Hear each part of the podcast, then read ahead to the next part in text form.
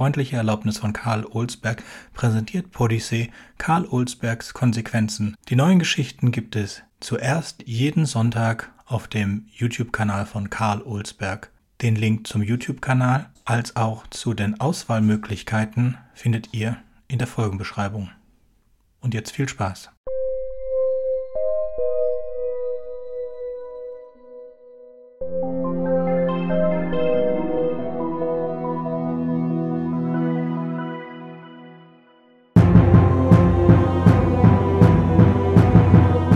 Pass auf, Jolan! schreit Migara.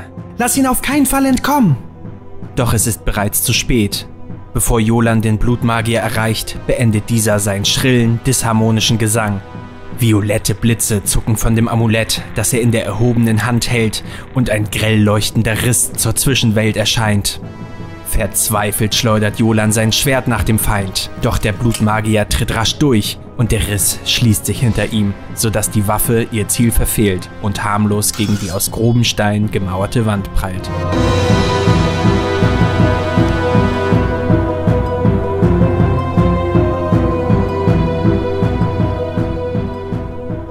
Verdammt, ruft Migara.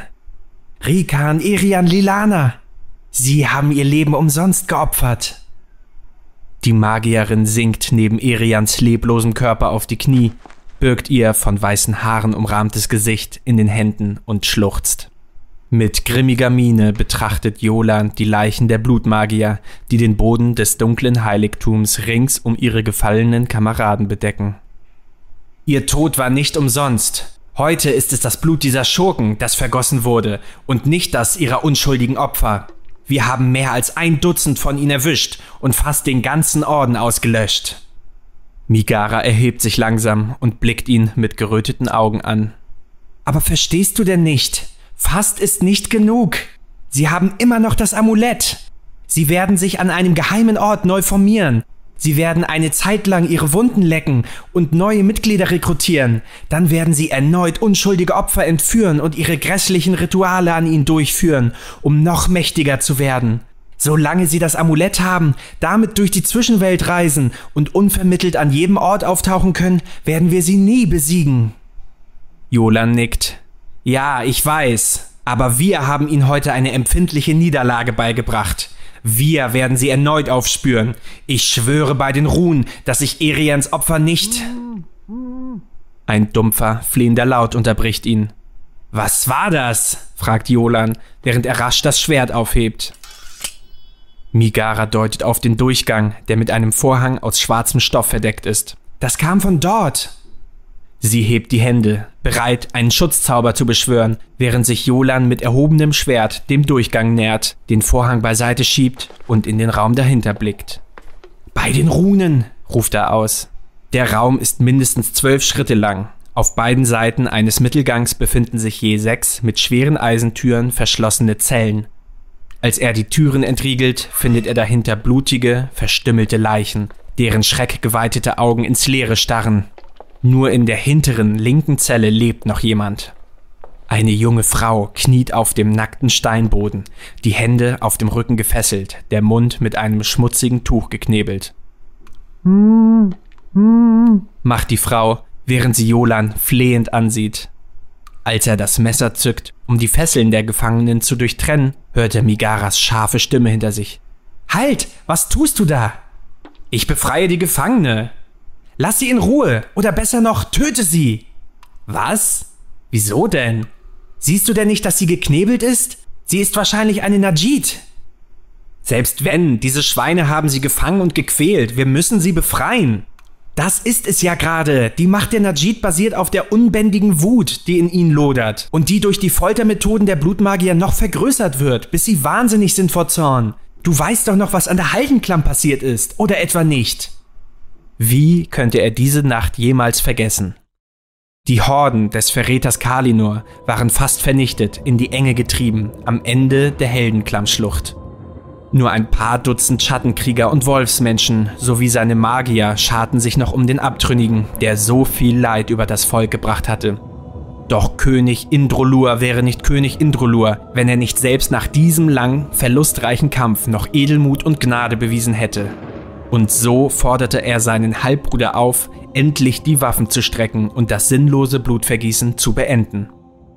Doch Kalinur grinste nur und stieß einen wilden Fluch aus. Im nächsten Moment traten zwei Blutmagier vor, die ein dürres Mädchen mit blasser Haut, geröteten Augen und einem Knebel im Mund zwischen sich hielten. Einer der Magier riss den Knebel fort und im nächsten Moment entrang sich der Jungkehle ein unmenschlicher Schrei, so laut, schrill und schmerzerfüllt, dass er Jolan noch tagelang in den Ohren klang. Es war jedoch nicht die Lautstärke, die diesen Schrei so tödlich machte, sondern die rohe, magische Energie, die sich dabei entlud. Die ersten Reihen der Soldaten des Königs gingen sofort in Flammen auf. Noch in einer Entfernung von 100 Schritten platzte den Kriegern die Haut vom Leib. Eine Panik brach aus, die die Blutmagier und Wolfskrieger nutzten, um den Verwundeten den Rest zu geben.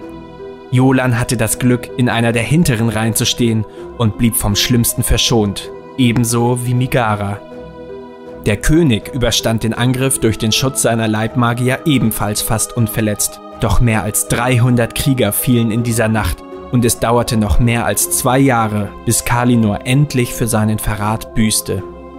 Seitdem jagen Jolan und seine Kameraden die Blutmagier, um ihnen das Amulett zu entreißen, mit dem sie die Zwischenwelt betreten und sich immer wieder der Verhaftung entziehen können. Heute hätte es endlich beendet sein können, doch sie waren wieder einmal nicht schnell genug. Wenn sie eine Najid ist, wieso haben sie sie dann nicht gegen uns eingesetzt? Fragt Jolan. Ich weiß es nicht, erwidert Migara. Vielleicht waren sie zu überrascht oder sie dachten, sie würden auch so mit uns fertig und wollten sie für etwas Schlimmeres aufsparen. Auf jeden Fall dürfen wir kein Risiko eingehen. Aber wir können sie doch nicht einfach hier zurücklassen, protestiert Jolan. Sie wird sterben. Besser sie stirbt als wir. Hör zu, Jolan, auch mir tut sie leid. Sie ist ein unschuldiges Mädchen, das von den Blutmagiern in ein Monster verwandelt wurde. Aber das ist nun mal geschehen. Das Beste, das wir für sie tun können, ist es, sie von ihren Qualen zu erlösen, sodass sie eins mit den Ruhen werden kann. Aber was, wenn sie gar keine Najid ist, sondern nur ein unschuldiges Bauernmädchen? Wir können sie nun einmal nicht danach fragen. Außerdem, sieh dich doch mal hier um. Diese Schweine haben alle abgeschlachtet, nur sie nicht. Warum wohl? Jolan wendet sich der gefangenen Frau zu. Kannst du mich verstehen? Sie nickt. Bist du eine Najid? Sie senkt den Blick und schüttelt den Kopf. Denkst du etwa, sie würde dir die Wahrheit sagen? fragt Migara. Sie erleidet unermessliche Schmerzen, solange sie geknebelt ist und ihre Wut nicht hinausschreien kann. Sie würde alles tun, damit du sie befreist. Töte sie! Es ist das Barmherzigste, was du für sie tun kannst. Die junge Frau blickt zu ihm auf, Tränen in ihren geröteten Augen.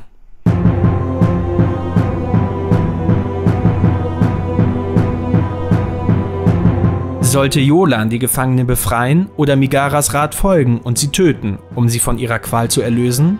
Wie würdest du dich an ihrer Stelle entscheiden?